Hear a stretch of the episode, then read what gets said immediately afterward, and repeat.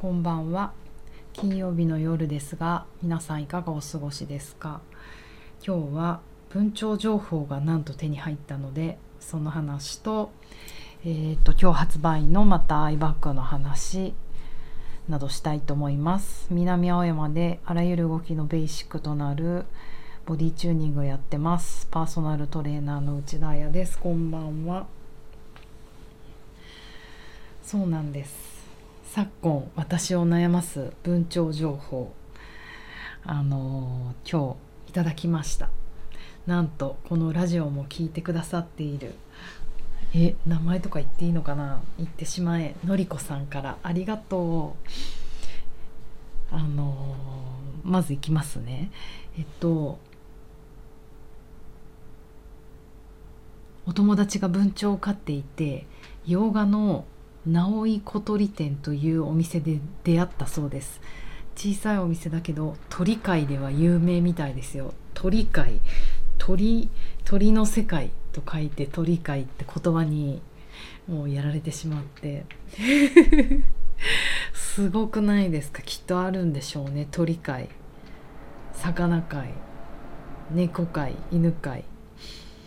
洋画のお店は不思議な雰囲気のおばあさんが何を聞いても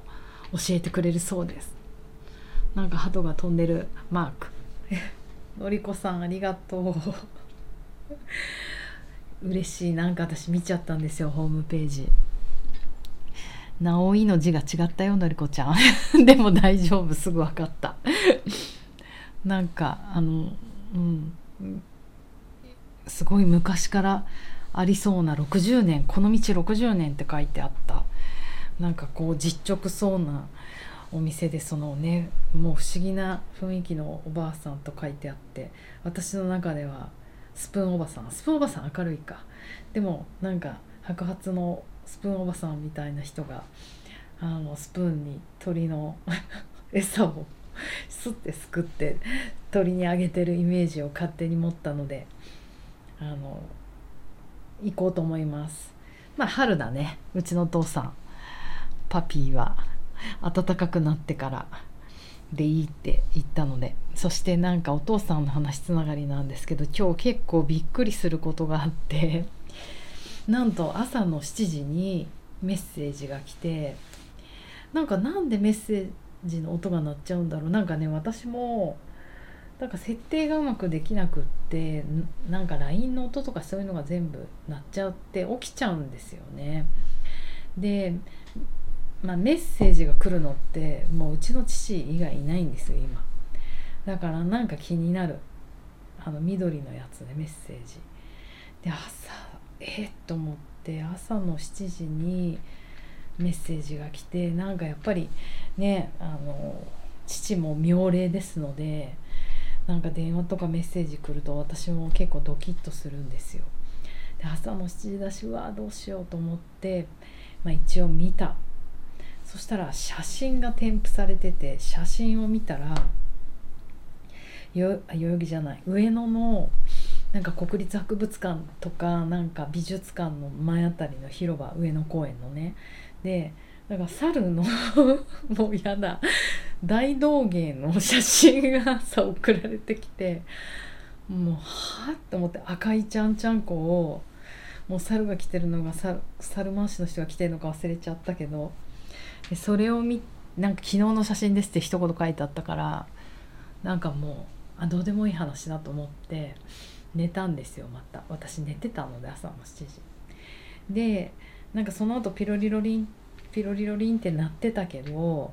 なんかもう緊急事態じゃないんだなこれは。さすがに猿のまたあまた猿のあれ猿回しのね大道芸の写真で緊急事態はないだろうと思ったからなんかほっといたんですよ。で2個ぐらいピロリロリンピロリロリンってなったけどまあ寝ていたらそこから10分ぐらいしたら今度電話がかかってきてそんな電話頻繁にするような仲でもないんですよ父と。えーと思って「な何?」ってこう電話出たら「いやなんかさ届いてないって出ちゃうんだよねあやちゃん設定を拒否してる」みたいなこと言われもう本当に意味が「え何なの?」とにかく緊急事態なの？って聞いたらいやそうじゃなくて届いてないような気がしてみたいな。でもうなんかすごい私今もうちょっとそのナーバスでというのは朝の8時から隣の工事が爆音で始まるのでもう8時までは何があっても寝たいんですよ。もうそうしないと夕方以降体を動かすことがだんだんできなくなってきちゃったんですね。今日ダンスだったし。だからいやもうちょっとほんと勘弁してって言ってあの寝ます。って言ってもうすごい冷たい切り方をして寝てしまったんですね。とはいえもう全然眠れなくてでまあでも8時過ぎてから何を伝えたかったんだろうと思ってお父さんのメッセージ見てみたらどうやらパパは音声入力にチャレンジしたかったみたいなんですよ。チャレンジしたのね。だからものすごいこう流暢な長文が、うん、とはいえまたそのネタもなんなんですけど長い長文があの貼られていてだからその音声入力っていうことを初めてやったからそれがちゃんと届いたかどうかってことを知りたかったんだよね。で私がそれを拒否してるんじゃないかってこんな変な設定をしてね。でまあほんとごめんと思ったんですけどなんか朝の7時から大道芸はないですよね。でまあ老人ってやっぱりどんどんこう早朝覚醒していくじゃないですか。だからそんなの当たり前じゃんと思われてる方もいると思うんですけどなんか2ヶ月ぐらい前に話した時には朝起きれないんだよねって話をしてて早起きできないっていう情報を得ていたのでなんかそんなパピーが7時に電話をしてきて、まあ、大道芸の猿の写真を一瞬見た時に「えー、何これ？文鳥じゃなくて猿が欲しいって言われたらどうしよう。いやでも冬には鳥が飼えないって分かってるぐらいだからよりネクストステージの哺乳類に行くことはないだろうと一応思ったんですけどあのそんな不思議なお父さんでした。なんか私あんまり子供の頃というか結構最近までなんか父と深いコミュニケーションを取ったことを取る親子じゃなかったんですね。ででも母が亡くなってからまあ今3年なんだけど、まあ、そっからねこうちょびちょびあのコミュニケーションをもうね家族この人しかいないからと思って向こうも。いやそんなネガティブじゃない。感謝して生きててくれてありがとうと思ってコミュニケーション取るようになったんですけどなんかもう知らないかったよね。なんかやっぱ親子でもこんなにも知らなかった向こうも変わるし変化してきちゃってるっていうのもあるけどなんかこうえなんか面白い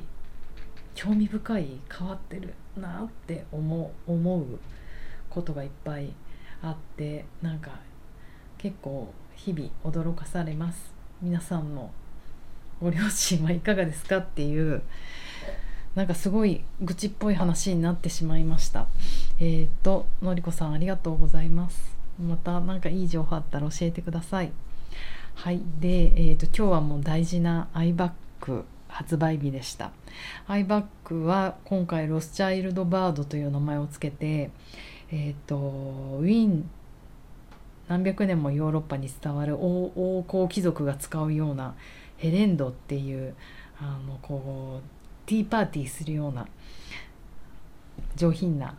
陶磁器があるんですけどそこがえー、ロス Rothschild Bird っていうあのシリーズを出してて鳥が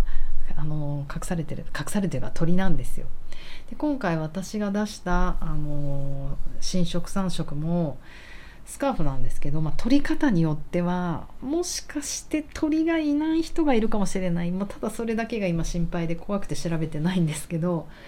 でも大体鳥がいたりなんかよく見ると鹿がいたりとかなんかもう鳥獣ギガの世界でなんかあの牛っぽいものがいたりとかするかもしれないんですけどそんな鳥があの隠されているのが面白いなと思ってこの名前を付けました。ということでなんかほんとこの 12週間結構鳥のことばっかり考えてたなと思います。文鳥に始まりロスロスチャイルドバードに終わりなんか面白い 1, 1ヶ月でした。でえっ、とアイバッグあの本当皆さんを全然煽るわけじゃないんですけど今回ちょっとあの生産も数がね少ないのでもしラジオを聞いていてちょっと気になるなと思う人は是非あのすぐオーダーしてください。あっという間になくなるはず。だと思う。でえっ、とベースのねオンラインショップでやってるんですけどベースってすごいですよね。なんかよくキャンペーンをやるんですけど今クリスマスのキャンペーンでこれも偶然なんですが別にそれに全然ぶつけたわけじゃなくなんか、うん、偶然今日から15%ベースさんがあのキャンペーンオフオフキャンペーンをやってくれるのでもう是非これを機会に使ってあのまずは自分ですね自分で使っていただいていやこれお父さんにあげたい お父さん出てきたお母さんにあげたい彼氏にあげたい彼女にあげたいと思ったら是非あのプレゼントにまた次回オーダーしてくれると嬉しいです。っていうごめんなさいうちのお父さんの愚痴で終わりました。また明日なんかあの目のねなんでアイバッグ使うといいのかあの反射のことアシュネル反射のこととかお話ししたいと思います。では皆さん金曜の夜なのであの遊んでる人はね早くお家帰帰りますよ帰れますように。えーと、なんか寒くなるようです。気をつけましょう。じゃあねおやすみなさい。